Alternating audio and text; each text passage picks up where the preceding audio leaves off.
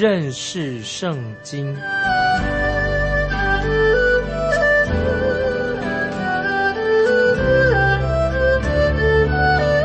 认识上帝的话，把上帝的话带到全世界。本节目是由认识圣经机构和环球广播电台联合制作，欢迎收听。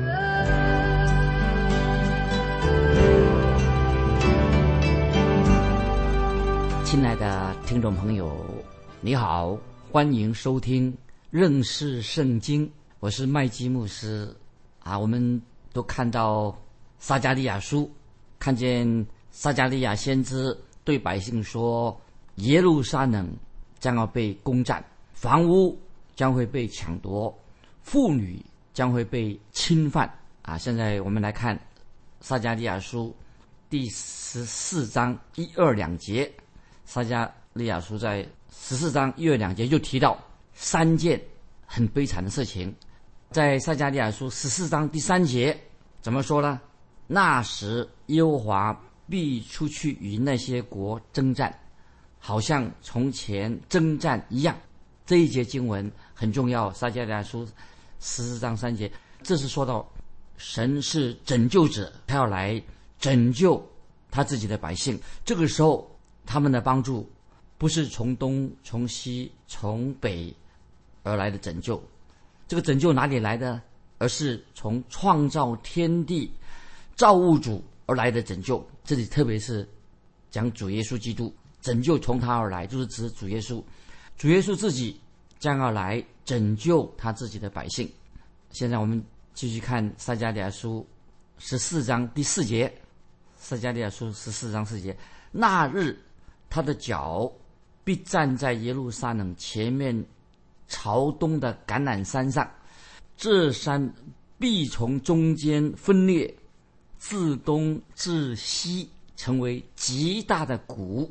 山的一半向北挪移，一半向南挪移。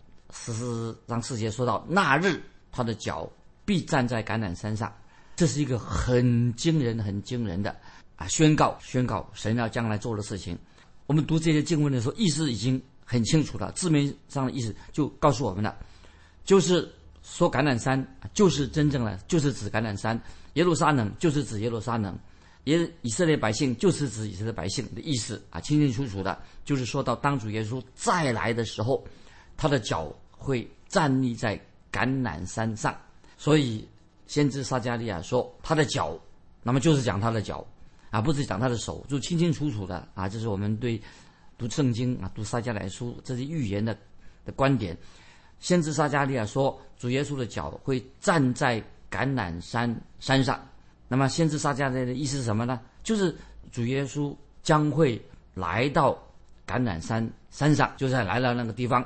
然后我们知道，未来的耶稣基督啊，他是荣耀的基督，他的脚。之前啊，我们知道有钉痕，钉十字架钉痕。当年主耶稣他离开世界的时候，他的脚也离开了橄榄山。但是当主耶稣再来的时候，他会回到橄榄山这个地方。这是主耶稣曾经亲自对门徒所说的话。现在我们引用《使徒行传》一章十一节，《使徒行传》一章十一节这一节经文很重要。使徒行传一章十一节说：“记载什么？记载主耶稣从天上再来到世界的时候，那么那个时候会出现了两个见证人，他们会说：加利利人呐，为什么站在这里望着天空呢？这位离开你们被接升天的耶稣，你们见他怎么样往天上去，他还要怎样来？注意，这这是。”使徒行传一章十一节，这个重要的经文，这一节经文什么意思呢？就是指到将来要应验的事情。那是指什么时候呢？这个时候什么叫应验呢？就是在耶和华的日子。那时候以色列百姓他们处在一个极困难的时期。那么那个时候知道耶路撒冷视为被围攻，并且这一次耶路撒冷会被攻占。我们接着看。刚才我们读的《十四章第四节，他说他的脚必站在耶路撒冷前面朝东的橄榄山上。那这里再让听众朋友想一想看啊，这是特别提到朝东必站在他的脚必站在耶路撒冷前面朝东的橄榄山上。这里提到东方，听众朋友要注意啊，这个讲到朝东不是随随便便这样做一个宣告。听众朋友，你你有没有注意到整本圣经都提到以色列的帮助是从哪里来的？是从东方而来的，因此。他们会把那个眼睛啊，以色列百姓会把他们的注意力集中在东门，东方的东门。有人也称这个东门称为叫做金门，金色的门。那么我认为，这是我认为我个人的看法，说所说的金门就是指向未来将来建造圣殿的东门，也可以称为这个东门称为金门，也可以。那么那个就是东门的意思。我们知道主耶稣。将要从东门，东门这个东边的门，这个金的门，进到圣殿里面。先知以西结也曾经这样预言说：以色列从跟预言什么呢？就是以色列的帮助从哪里来的？是从东方而来啊！这是很有意义的。自从以色列一九四八年啊，我们知道以色列国已经流亡了，已经亡国了很久了。那么在一九四八年他们建国之后。很多的国家，当时很多国家，一九四八年就很多的，特别西方国家都站在这个新建立的以色列国这一边。但是，正好这些帮助以色列国这些国家是在哪一个方面呢？啊，简单的说啊，就是都是在以色列西方的国家。但是，听众朋友，这里我要所强调的，以色列国、以色列人真正的帮助啊，乃是从神而来的，也是从东方来的。可是到现在，到现在为止，我个人的看法，这个预言还没有应验，因为真正的帮助是从神而来的。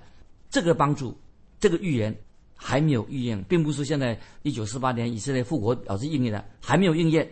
当我们把啊撒加利亚这个预言跟这个现况、跟现在的情况做一个比较啊，你就会啊明白这个先啊比较明白这个先知书撒加利亚啊所说的。意思。那么我们继续看撒加利亚书十四章第四节的下半。撒加利亚书十四章四节下半，这三必从中间分裂，自东至西成为极大的谷。山的一半向北挪移，一半向南挪移。这些用什么意思呢？提到就是一个大地理的位置大的变动啊，做改变了。也许。会有大地震，将来会有大地震。橄榄山要从中间分裂，山的一半向北挪移，一半向南挪移。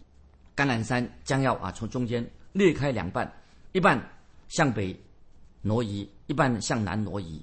刚才我们读过的经文说，极大的谷，耶路撒冷啊，我们知道耶路撒冷，按照我们所知道啊，是崎岖不平，高地啊。被视为的崎岖啊的高地所包围着，那我自己曾经去过那个地方，啊，看着那个地方怎么崎岖崎岖岖的，高高低低的，不管你往东走、往南走、往西、往北走，四面八方啊都是很崎岖的。所以如果说你往南走啊，去到伯利恒，一路上到伯利恒去的路上也是高低起伏的，啊，走过一个山脉，又过了一个山脉。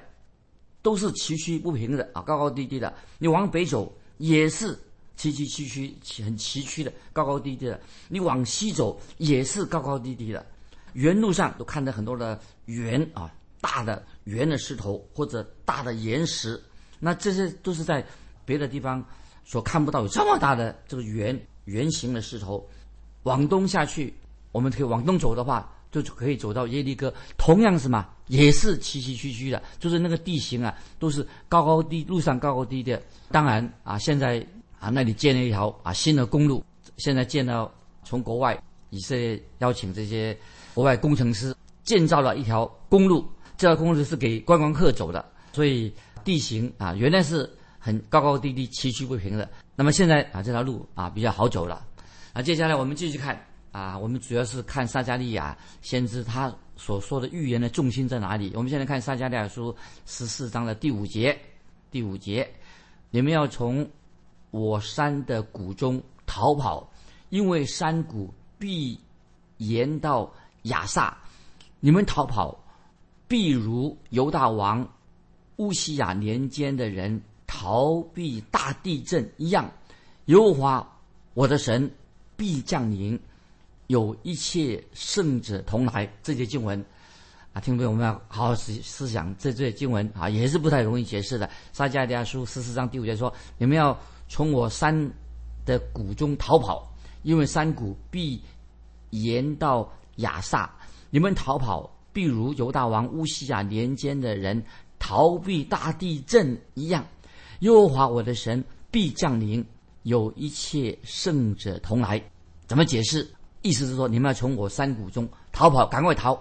有些圣经的学者啊，就认为说，那那个时候以色列人就会逃到，他们逃到哪里去了？就逃到以东，逃到以东啊这个地方，就躲在岩石凿成的这个城市里面啊，因为以东代表这个岩石啊，这个坚固的岩石凿成了这个城市佩托拉啊，就是大石头一样岩石，那么那里比较安全。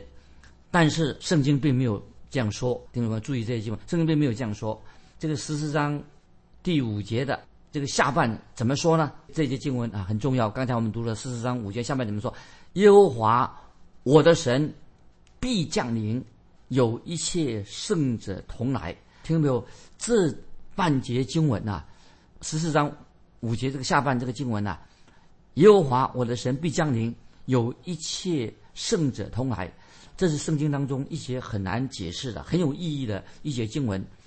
这是描述，告诉你听懂没有，是描述主耶稣再来的时候这个光景啊。这知道耶和华我的神必降临，有一切的圣者同来。这是预言主耶稣从天上再来的状况。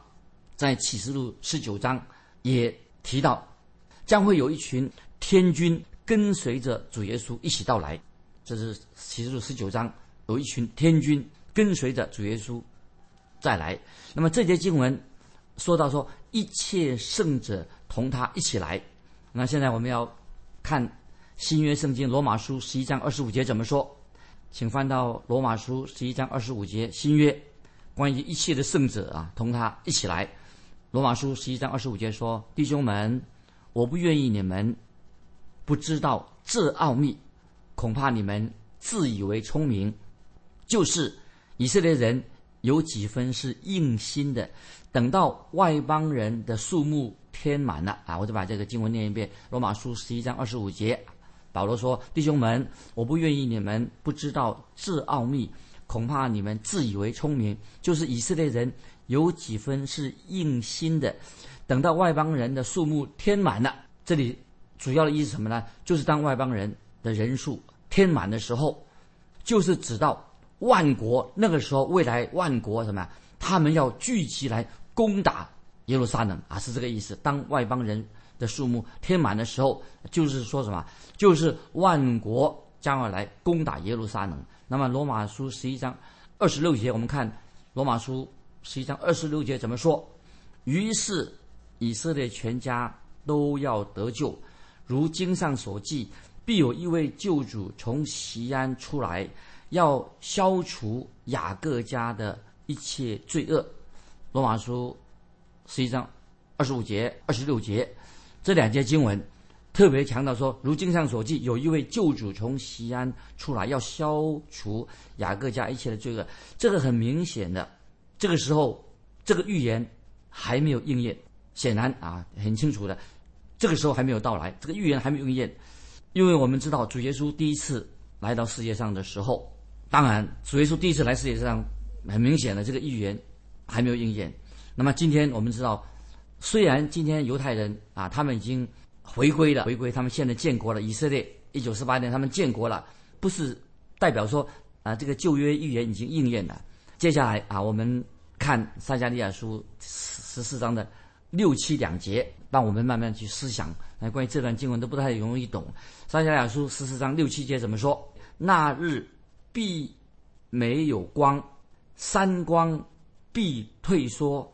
那日必是耶和华所知道的，不是白昼，也不是黑夜，到了晚上才有光明啊！这里经文很很难解释啊。我们撒迦利亚书十四章六七节啊，我来读啊，再读一遍：那日必没有光，三光必退缩。那日必是耶和华所知道的，不是白昼，也不是黑夜，到了晚上才有光明。特别讲这里讲到，这是一个预言还没有应验的，说那日世上的光会改变啊，就是未来的预言呢。这个我们的太阳从东方出来，太阳又西下，但是在那日那个日子，未来的日子的光，它都会改变的。怎么样改变法呢？就是说我们未来是什么？会进到一个光明的时期，就是一个黎明，就是黎明光明的时期，直到主耶稣基督再来。他在地上要建立他的国度啊！这是我们知道，有一天主耶稣要从天上再来，在地上建立他的国度。当然，我们知道这是指什么？指耶和华的日子，因为耶和华的日子是意思，当然不是说一天二十四小时。那个时候日子算日子的方式不一样，那个日子时间已经改变，不一样的。然后接下来我们再看啊，就是将来要发生什么事情啊？接下来我们要看到，从我们看。我们现在先念那个撒迦利亚书十四章第八节啊，这一段经文就是说明以色列啊将要在地上，以色列国在地上要建立起来啊。我们现在看撒迦利亚书十四章八节，那日必有活水从耶路撒冷出来，一半往东海流，一半往西海流，冬夏都是如此。这些经文也不好解释，东海。是指什么呢？原来这是讲死海，西海是指地中海，东海是死海，西海指地中海。换句话说，将会有一个水源出水的泉源出现啊，就是那个时候必有活水，就是水的泉源啊，从耶路撒冷出来，一半往东流，一半往西海流。这个泉源什么意思呢？就是讲到啊，这个预言说耶路撒冷。本来它是一个属于内陆的城市，就很缺乏水，但是意思就是说，未来这个预言所说的，就未来耶路撒冷这个本来是一个内陆的城市，突然间变成什么？变成一个商业大城，变成一个什么四通八达的一个商业的大城。也就是说，耶路撒冷会出现什么？将有海港出现。如果听众朋友，如果我们想从这些经文。认为说这些经文是讲什么呢？是讲说我们人已经有了基督徒有了属灵的生命活水的意义。但是你这样说也可以。但是啊，我认我个人的看法，因为撒加利亚先知告诉我们关于神的律法，关于神的话，我认为撒加利亚先知的意思是说，那日必有活水从耶路撒冷而出。这个水是指什么？就是水的意思啊，就是将来本来会缺水的这个耶路撒冷啊，那天是。有很多的水泉，所以撒加利亚先知在这里所说的就是水的意思，不是讲这个生命的活水，乃是将来耶路撒冷啊有水源啊水泉水出现，就是这个意思，就是按照字面的来解释啊。我们继续看撒加利亚书十四章第九节，注意这个经文很重要。十四章第九节说：“耶和华必作全地的王，那日耶和华必为独一无二的。”他的名也是独一无二的啊！这些圣经我们觉得很好。第九节，耶和华必做全地的王，那日耶和华必为独一无二的，他的名也是独一无二的。那么在圣经当中啊，这一节经文啊非常奥妙。那么是指说，也是指到关于耶和华的日子会出现发生什么事情呢？耶和华的日子就只是一个事实，一个真理，就是神要做王。那么神要做王，当然。这不是这个神要做王是指谁呢？不是指，当然是耶和华要做王，也是特别指嘛，就是指主耶稣基督，他将要做王。就那个时候啊，我们知道三位一体的真神啊，独一的真神啊，就是特别讲到主耶稣啊，虽然已经定十字架，现在在天上，将来再来那个在那日，我们看到只有一位神，只会讲一种语言，独一的真神也指向耶稣基督。那么现在我要翻到，请听众朋友翻到《西番雅书》三章九节怎么说？那给听众朋友有一个做一个互相的以经解经。西班牙书三章九节怎么说？翻到西班牙书啊，西班牙书三章九节说：“那时我必使万民用清洁的言语，好求告我耶和华的名，同心合意的侍奉我。”我再念一遍，西班牙书三章九节也是一个未来的预言。三章九节说。那时，我必使万民用清洁的言语，好求告我耶和华的名，同心合意的侍奉我。听懂没有？在那个时候啊，我不知道未来这个将来会用哪一种语言。我们知道神曾经变乱人的口音，使人类哈人类跟人之间的沟通不顺畅，不再顺畅。那么，之所以在巴别塔那个时候，就是有很多不同的语言。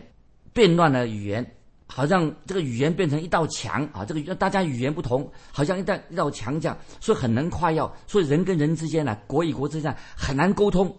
巴别塔之后啊，有多种语言，所以像墙和那个坚固的墙壁一样，人跟人之间、国与国之间很难沟通。所以因为那个时候神的旨意是把人类要分散到世界各地，但是经过很多年之后，未来的新的时代是什么？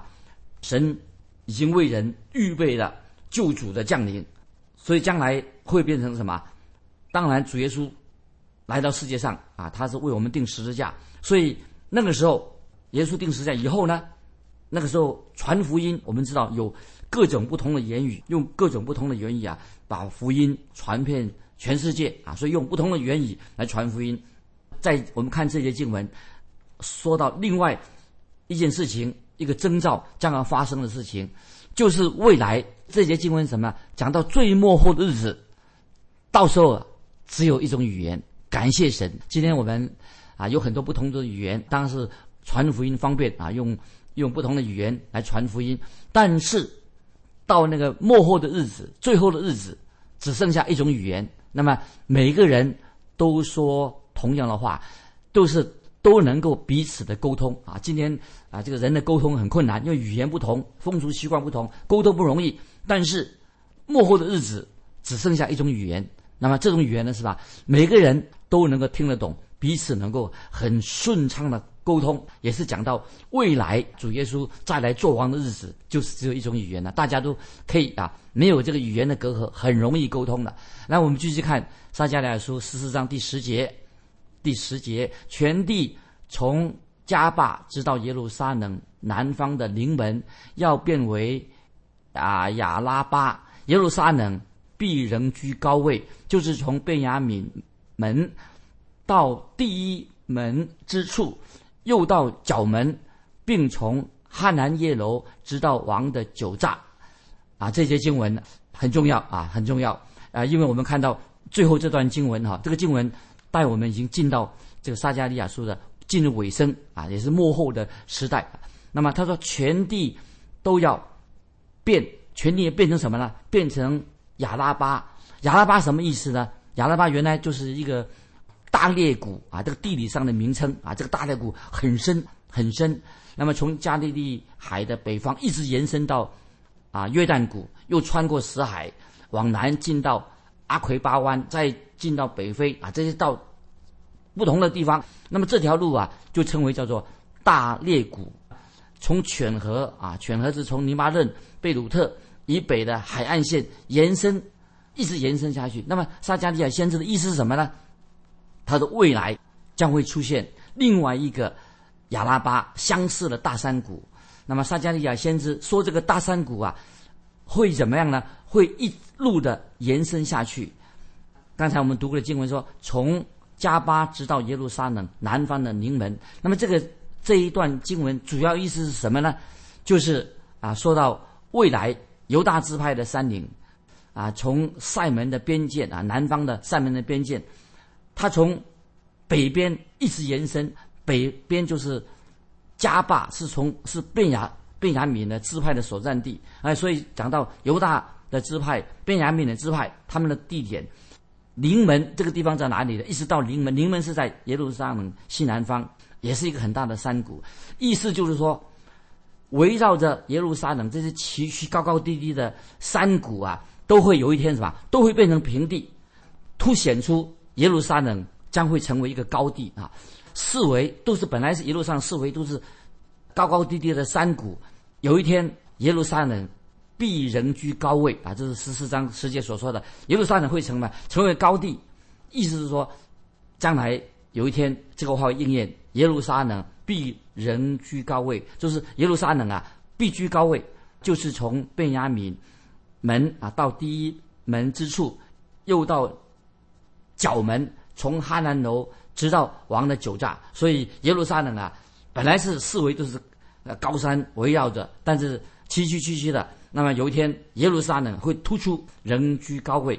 那么这个就是啊，今天啊就是要分享在这里。听众朋友，撒迦利亚书啊并不太容易明白，看把我们听众朋友啊读撒迦利亚的时候，慢慢啊耐心的啊看到啊其中的意义啊神的救恩啊啊第主耶稣第一次来到了，那么定十字架，主耶稣将从天上再来啊做王啊居首位啊这是重要的信息，在这个撒迦利亚书里面。今天时间关系，我们就分享到这里。听众朋友，不晓得你对圣经当中的预言，圣经里面的预言啊，关于预言运营方面，你有什么样的感想？欢迎来信分享关于先知的预言。来信可以寄到环球电台认识圣经麦基牧师说，愿神祝福你。